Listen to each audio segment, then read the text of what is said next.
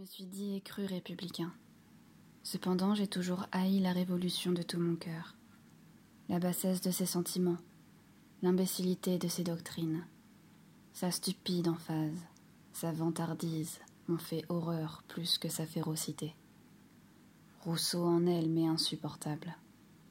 Toute l'époque reproduit en détail et avec la plus grande fidélité les traits de ce malheureux.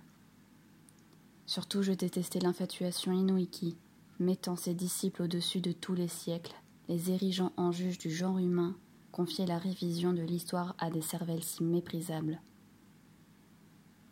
Je ne pouvais souffrir que mon propre pays fût condamné dans son passé par des hommes dont la friponnerie est peu de choses, si on la compare à leur sottise. Quoi?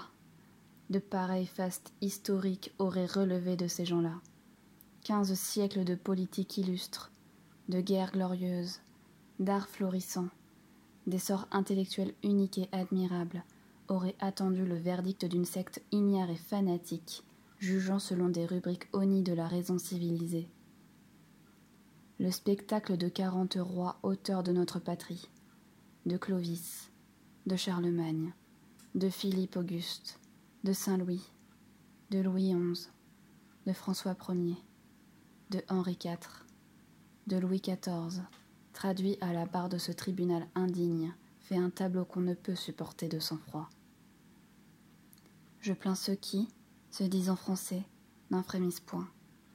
Je plains ceux qui, n'étant pas engagés à le défendre par un intérêt de parti, ne laissent d'y proclamer quelque fond de justice.